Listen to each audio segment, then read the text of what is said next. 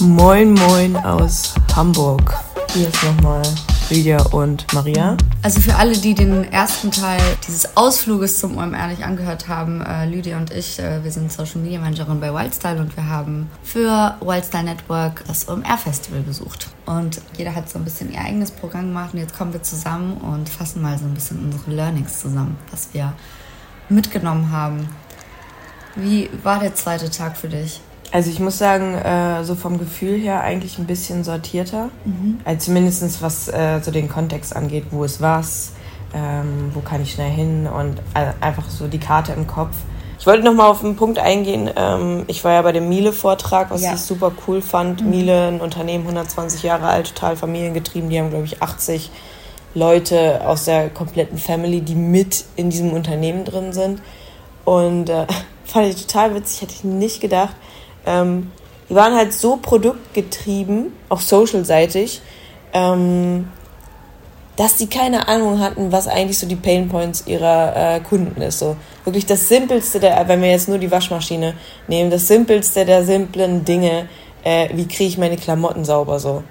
Hat also das war so nicht auf deren Schirm, dass sie das auch nicht als als äh, obwohl das deren Business ist. Ne? Ja, ja. Verrückt. Also deren Business ist so äh, Haushaltsgeräte und Hilfen im Alltag zu schaffen und halt das so easy wie möglich äh, zu kreieren das Leben für den Menschen. Aber das, was dahinter steckt, also was dieses Gerät dann erleichtert oder was äh, aus dem Kontext entsteht. Das Bedürfnis eigentlich. Ja, ja. Das haben die überhaupt nicht auf dem Schirm gehabt. Und das Geile ist aber auch alle anderen nicht.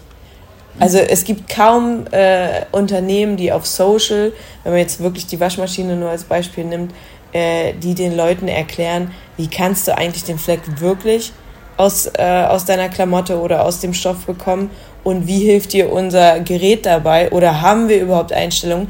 Weil die meisten Leute benutzen ein einziges Programm bei der Waschmaschine. Und das wissen die sogar. Stimmt. Also es gibt ein, also selbst wenn Zwei es, Programme so. Selbst wenn es überhaupt keinen Sinn macht äh, für, für die Klamotten, du hast dich irgendwie auf eins eingestellt, weil es ist zeitsparend, es ist irgendwie trotzdem effizient, was die Reinigung angeht. Und äh, hast du irgendeinen dritten Part, der dich noch äh, äh, da dir wichtig ist. Und du hast aber so 15 Programmtypen, ja. verschiedene Kombinationen und keine Ahnung was. Und mittlerweile sind Waschmaschinen ja auch so ultra komplex und haben also noch viel mehr Funktionen als noch vor zehn Jahren. Ja, ja, genau. Und äh, die haben halt äh, bei Social wirklich Kampagnen getrieben, ähm, international, äh, angefangen den Leuten echt äh, einfach simpel zu erklären, ey, ähm, Wein zum Beispiel. Wie kriegst du Wein aus, aus deinen Klamotten mit unserem Gerät oder so? Und äh, das fand ich so lustig, weil als sie angefangen haben oder die, dieses intrinsische Gefühl bei denen hochkam, wir müssen jetzt auf Social gehen, äh, war deren erste Frage oder erster, äh, erstes Bedürfnis, ja, wie kriegen wir mehr Follower? Hm, also selbst ja. große Konzerne. Also überhaupt nicht den Consumer nee. im Fokus, ja, ja. sondern wirklich nur einfach so das Eigeninteresse. Also genau, Prestige, äh, es war auch richtig lustig. Äh, der, der Typ, der dann dort eingestellt ist, die haben äh, ein richtiges Hub in äh, Amsterdam eröffnet, wo sich wirklich nur Leute damit befassen, mhm. Äh, dass sie das vorantreiben. Äh, und auch den ganzen Servicebereich haben die mit abgedeckt, das zu transfer transformieren. Und der hat dann gefragt, ja, warum, warum stellst du die Frage, warum willst du das, ne? Und dann meint er so, naja, äh, der, der, der Chef, der geht immer irgendwie zum Golfen oder irgendwas anderes und der steht dann in der Umkleide und die vergleichen ihre äh, Instagram-Accounts, wer hat mehr Follower. Oh. also naja, intern gut, bashen sie sich gegenseitig, wer hat die meisten Follower, wer generiert die besten Kampagnen, obwohl die Kampagnen tatsächlich äh, damals noch nicht, aber äh, jetzt halt alle von einem Ort kommen. Geil, aus diesem Amsterdam ein lustiges Detail. aber das war so witzig, ich musste so lachen, weil ich mir dachte, so, es, es hört halt einfach nicht auf. Also dieses Value für jemanden, der keine Ahnung hat von Social Media, dass Follower wichtig sind, ist trotzdem so präsent, obwohl das halt einfach gar nicht mehr relevant ist. Also klar, es ist schön, viele Follower zu haben.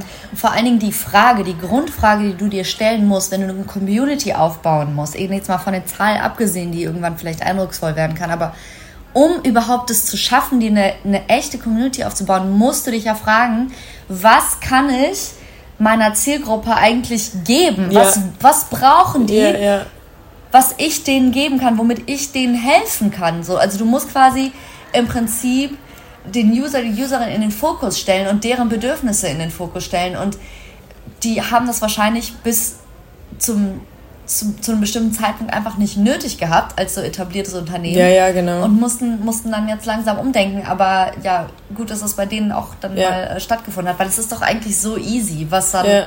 Was man für Fragen in den Fokus stellen kann, wenn, ja. wenn man halt äh, ein Unternehmen hat, was, was Waschmaschinen oder Haushaltsgeräte vertreibt. Ja, spannend auf jeden Fall. Das Geile ist auch, äh, in dem Zuge haben die halt auch, was ich super spannend finde und auch echt auf Social Media als, als Treiber dort sehe, die haben einen kompletten Service dann aufgebaut, der videogetrieben ist. Also die machen Live-Commerce. Bedeutet, du hast eine Serviceperson, die du anrufen kannst per Video und sie alles fragen kannst. Die läuft mit dem Gimbal durch alle Geräte, die sie in ihrer Umgebung hat und zeigt dir, erklärt dir, bringt dir bei, wie was funktioniert oder verkauft dir das Gerät in dem Moment auch tatsächlich. Also du musst nicht mehr in den Laden gehen.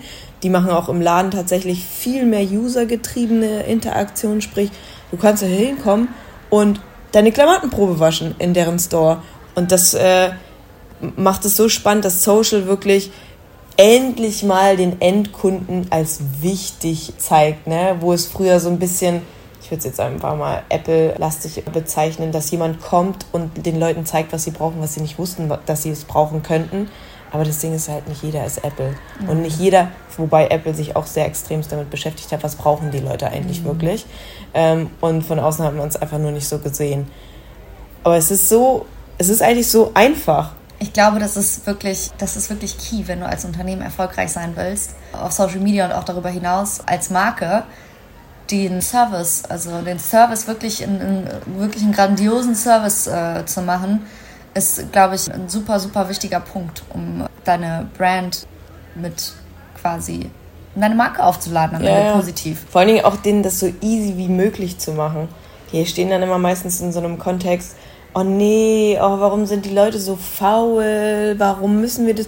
Das kann doch ein Schritt mehr. Nee, die Leute sind dran gewöhnt, das ist deren Leben, das bereichert deren Leben, dass es easier ist. Also machst den halt einfach nicht schwerer. Ja. Und das ist wirklich der Key, wenn du darauf achtest, was finden die Leute schon geil, passt dich dem an, brich es auf dein Unternehmen runter und machst so einfach wie möglich.